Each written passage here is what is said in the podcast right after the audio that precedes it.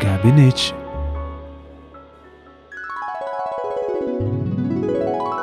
A gente se vê daqui a 15 dias, se a gente não morrer de novo, não acontecer nada nas férias aí, a gente não for escravizado por curso de férias. Não escraviza a gente não, Nani, Nani.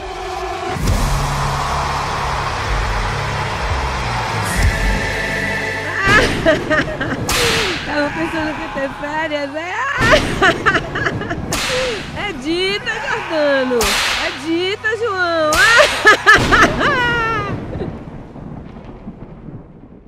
Fomos escravizados.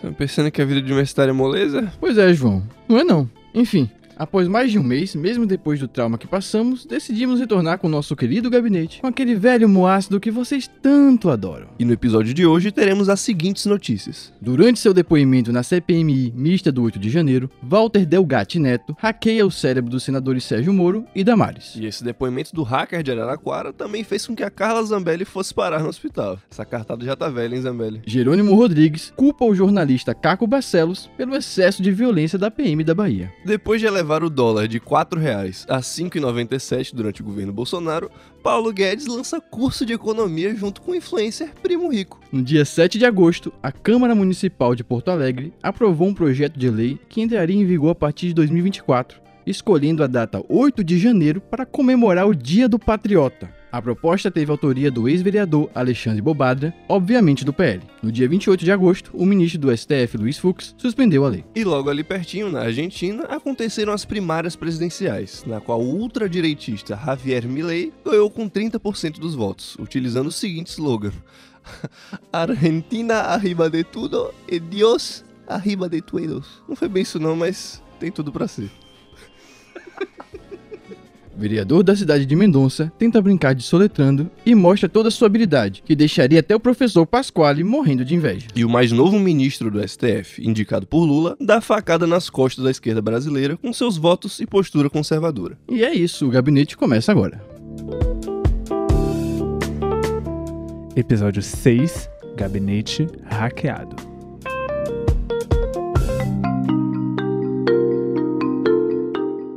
De 2007, estreava nas tardes de sábado da Rede Globo um concurso chamado Soletrando, que consistia em uma competição de soletração entre escolas da rede pública de todo o país. Esse campeonato fazia parte do programa Caldeirão do Hulk, o que faz todo o sentido. Realmente o programa ideal para esse concurso aí. Enfim, a competição ficou muito famosa em todo o país, porém a última temporada foi ao ar em 2015, um ano antes do início do caos que o Brasil se tornaria. Houveram alguns boatos que o quadro retornaria no ano de 2022 no novo programa do apresentador, o Domingão com o Hulk. Aparentemente, o hiatus prolongado do concurso resultou em uma sociedade menos exigente em relação aos seus representantes municipais.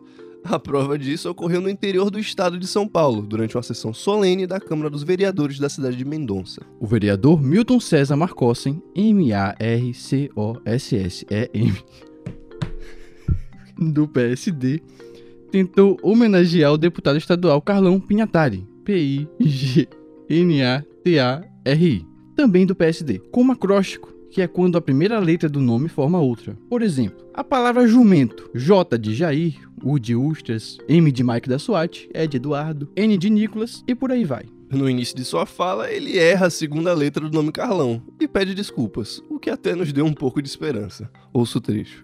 Carlão tem seis letras. O que, que ele é? C, competente. R, A de R, caráter. É o. Eu falei errado, desculpa. Vamos lá. Carlão, são seis letras. A de R. É. Ele errou, mas não desistiu tão fácil assim, não. E nos entregou a melhor aula de português que já vimos na vida. Ouça. C de competente. A de tem um caráter. R de patriota. L de palmeirense. A letra A de amigo e letra O de honesto. Então é, só tenho a agradecer o Carlão. L de palmeirense, O de honesto. É, a gente só tem a agradecer ao Carlão por mais essa nova pérola da política nacional. Não estamos falando das pérolas da Arábia, hein? Em sua defesa, o vereador disse que tentou brincar de palavras cruzadas durante sua fala, o que especialistas chamam de acróstico mesóstico, que é quando a gente usa uma letra que esteja dentro da palavra e não apenas no início. Porém, esse formato funciona melhor na linguagem escrita e seria impossível marcar se não virar piada. De qualquer forma, a equipe do gabinete agradece. Zanin manda seus cumprimentos. No dia 3 de agosto, o advogado Cristiano Zanin tomou posse como ministro do Supremo Tribunal Federal, assumindo a cadeira que era de Ricardo Lewandowski, aposentado desde o dia 11 de abril. A indicação foi feita em junho pelo presidente Lula e gerou críticas pelo fato de Zanin ter atuado como advogado do pai da nação durante os processos da Operação Lava Jato. Há boatos de que Janja, a primeira-dama que a cada rios gravado vai se tornando a versão para o Instagram da Hillary Clinton, teria criticado a escolha por ela descumprir a promessa de intensificar a presença feminina na gestão. É, o governo do amor pouco a pouco vai azedando e dessa vez com razão. Ainda por cima, a jogada de Lula, cujo objetivo foi centralizar o poder público em torno do seu umbigo, está saindo pela culatra, mostrando que seu toque de Midas, na verdade, sai do cotoco onde deveria estar seu décimo dedo. Um ministro, que se assemelha bastante a uma versão calva e enrugada do Harry Potter, tem agido igual ao personagem em seus momentos de birra, indo contra tudo e todos sem motivo aparente. Só que, no caso do Zanin, o todos é o PT. Nas votações recentes, Zanin tem se desviado dos interesses do governo e só dá bola fora. Ele foi contra a equiparação da LGBTfobia à injúria racial. Também foi contra a descriminalização do porte da maconha para consumo pessoal. E ainda foi contra o princípio da insignificância para furtos de pequeno valor. Ou seja, para ele, uma pessoa faminta que rouba um pacote de piraquê merece ter o mesmo destino de quem desvia joias da Arábia Saudita. Devido à sua crise adolescente, Zanin tem atraído elogios de figuras obscuras. A senadora Damares Alves, do Republicanos, o chamou de, abre aspas, muito inteligente e agradável. Fecha aspas. Lula, o que foi que você fez, Lula? Só que no dia 31 de agosto, tivemos uma reviravolta inesperada. Durante a votação sobre a aplicação do marco temporal para a demarcação de territórios indígenas no Brasil, o voto de Zanin se tornou crucial, pois o placar estava empatado em 2 a 2. Contrariando expectativas, Zanin se juntou a Edson Fachin e a Xandão e voltou contra a aplicação da tese. No mesmo dia, Luiz Roberto Barroso fez coro à razão, totalizando quatro votos contra.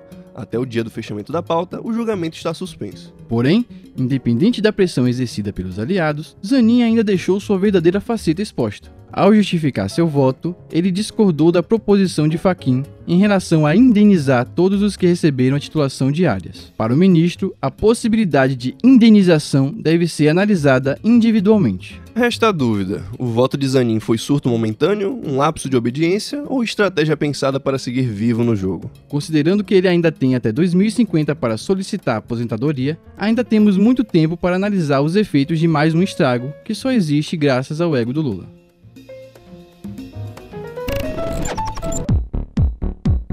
Quem tem boca vai à CPI. Anualmente, a revista Time elege uma personalidade de grande destaque no cenário sociopolítico mundial, no qual apenas europeus e estadunidenses são elegíveis para ser a pessoa do ano. Se essa honraria rolasse no Brasil, provavelmente com a bênção da Choquei, o gabinete faria campanha para Walter Delgatti Neto. O já lendário hacker foi pauta no nosso último episódio, em que falamos sobre suas andanças noturnas com a gárgula paulista, protetora de todos os crimes, Carla Zambelli. De lá pra cá, o Edward Snowden carequinha elevou seu status no panteão da criminalidade cibernética e está trilhando um belo caminho para se consagrar como um dos maiores heróis nacionais. Em 2 de agosto, Delgatti foi preso novamente, sob as mesmas acusações que levaram à sua prisão em julho. No dia 17, 17, ele se apresentou na CPMI do 8 de janeiro para prestar depoimento detalhando seus serviços em prol da destruição da nossa democracia. A prova de seu heroísmo é que no dia anterior ao depoimento, ele havia conseguido um habeas corpus que lhe dava o direito de permanecer em silêncio, mas decidiu abrir o bico mesmo assim. E a tagarelice do carequinha ruivo nos rendeu ótimas pérolas. No que diz respeito ao envolvimento do ex-presidente Jair Bolsonaro, Delgatti confessou que ele esteve presente pessoalmente no Ministério da Defesa pelo menos cinco vezes, para tentar fraudar o código-fonte das urnas eletrônicas. O contato entre Bolsonaro e Delgatti foi mediado por Carla Zambelli. Nele, o ex-mito havia assegurado o indulto em troca da invasão das urnas, e que foi isso que lhe segurou dentro da operação. Bolsonaro assegurou a Delgatti que ele estaria ajudando a salvar o Brasil. E mais, o hacker ainda disse que Biruliro afirmou ter conseguido grampear o telefone do ministro Alexandre de Moraes. Ao fim de sua empreitada, ele afirmou que não obteve sucesso, porque as urnas eletrônicas não operam através da internet. Mas isso meio que todo mundo já sabia, né? Não precisava de um super atentado contra a democracia para descobrir. Outra informação óbvia soltada por ele foi essa. Quantas vítimas o senhor já provocou de estelionato? Quantas, quantas pessoas que- foram vítimas do estelionato que o senhor praticou? Relembrando que eu fui vítima de uma perseguição em Araraquara, inclusive equiparada à perseguição que Vossa Excelência fez com o, o presidente Lula, integrantes do PT. E ressaltando que eu li as conversas de Vossa Excelência e li a, a parte privada e posso dizer que o senhor é um criminoso contumaz. Cometeu diversas irregularidades e crimes. Pediria aqui que fosse advertido o depoente que não pode chamar um senador de criminoso cometendo crime de calúnia. Peço escusas, então. Como vocês puderam ouvir, o senador Sérgio Moro ficou totalmente ofendido ao ser confrontado com a verdade. Delgatti nada fez além de chamar o conge pelo único título que lhe cabe, o de criminoso. Agora, com toda sinceridade, os momentos que mais chamaram a nossa atenção foram quando o hacker tratava sobre a relação direta entre ele e a nossa ruiva favorita. Teve de tudo, até confissão de que ela pagou consulta médica pra ele. O ápice é quando o Delgatti divaga com ternura sobre as habilidades de anfitriã da inimputável e de sua família. Eles estenderam a mão pra mim, cara. Pô, a Carla me tratou hoje como se fosse um filho, uma coisa que nunca aconteceu na minha vida. A, a ponta da mãe dela me, me serviu leite, leite com, com Nescau na mesa e acompanhando, comendo, mano. Eu, eu, fiquei lá atacando o filho dela, no joguinho. Nossa, Exatamente. De acordo com esse filho da puta, o preço de uma democracia equivale a um copo de Nescau e a uma partidinha de Fortnite. E o mais assustador nisso tudo é que isso não me assusta de forma alguma. O gabinete volta já.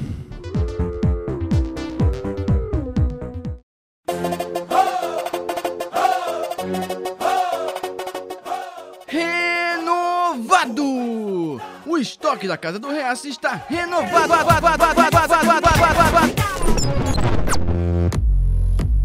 Atenção vocês aí, ó. Eu só vou liberar a transmissão do gabinete se vocês me derem um Nescauzinho e um PS5 pra eu jogar um Free Fire. Tá ok? Só assim.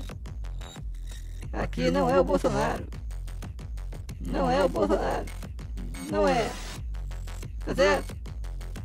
Tá ok? Corta aí. Corta aí, rapaz. Corta.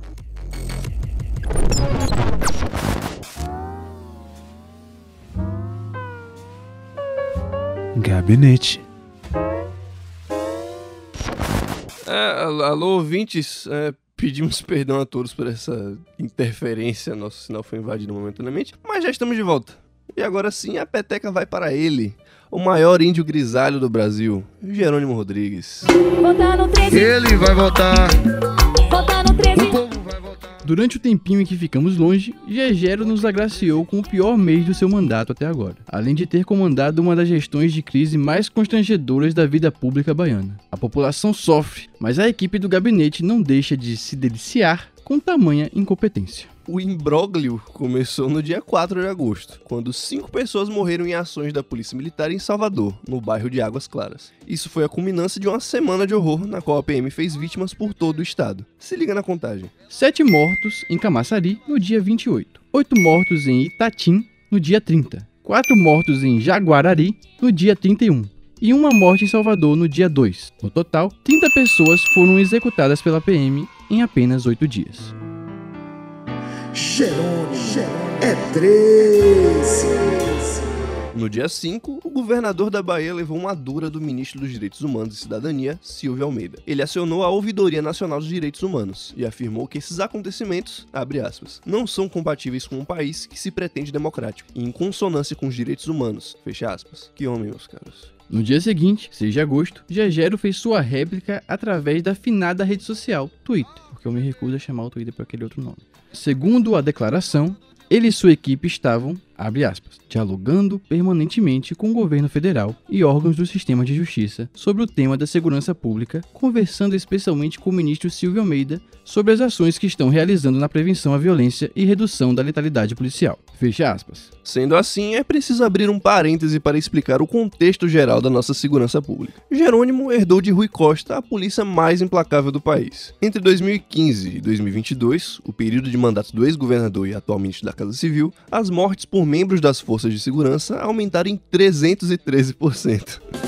É 13, é 13, é 13, é 13, é 13, é 13, é 13, é 13, é 13, é 13, é 13, é 13, é 13. E Jerônimo, como um membro leal do Partido dos Trabalhadores, tem feito por onde para honrar o legado do seu antecessor. Tanto é que, nesta mesma declaração do Twitter, ele chama as ações recentes da polícia de eventuais excessos. Curioso que a tal eficiência da PM não foi suficiente a ponto de evitar o assassinato de Bernadette Pacífico, assassinada a tiros dentro do próprio terreiro no dia 17 de agosto. Isso tem intensificado as tensões entre o governo estadual com a Assembleia Legislativa e também com os representantes do Estado na Câmara dos Deputados. Se o professor Gero não se cuidar, aquela cabecinha grisalha vai rolar pelos jardins do Palácio de Ondina para ser assado no espeto com salsinha. Fofo, salsinha.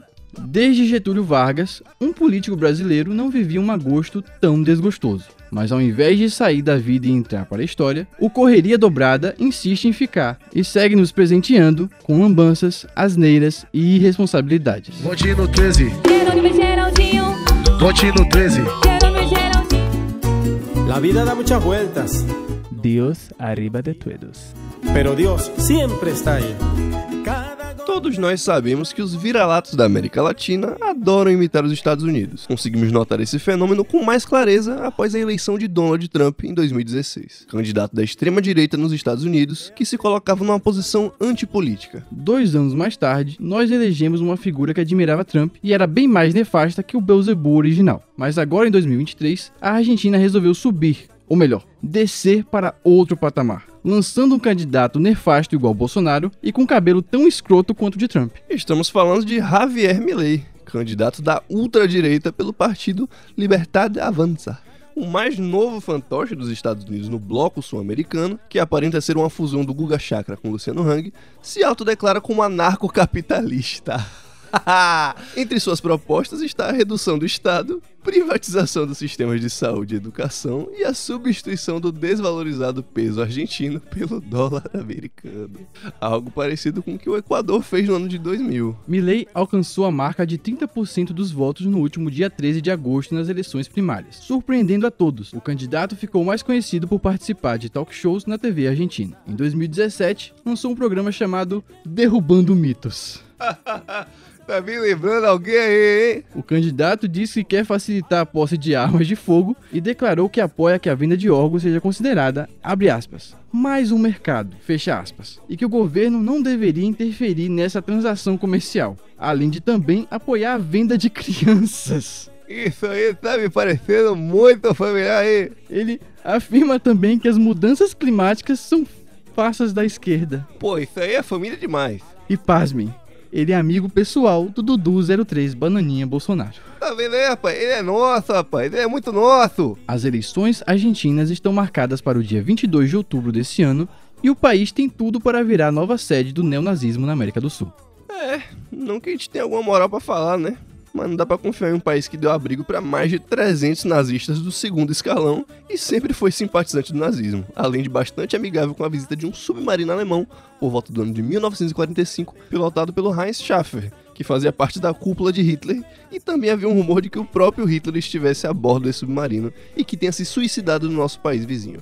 É, a Argentina tá bem. É basicamente como se fosse um grande Rio Grande do Sul com o espanhol como língua oficial. E lotado de neofascistas que se acham europeus.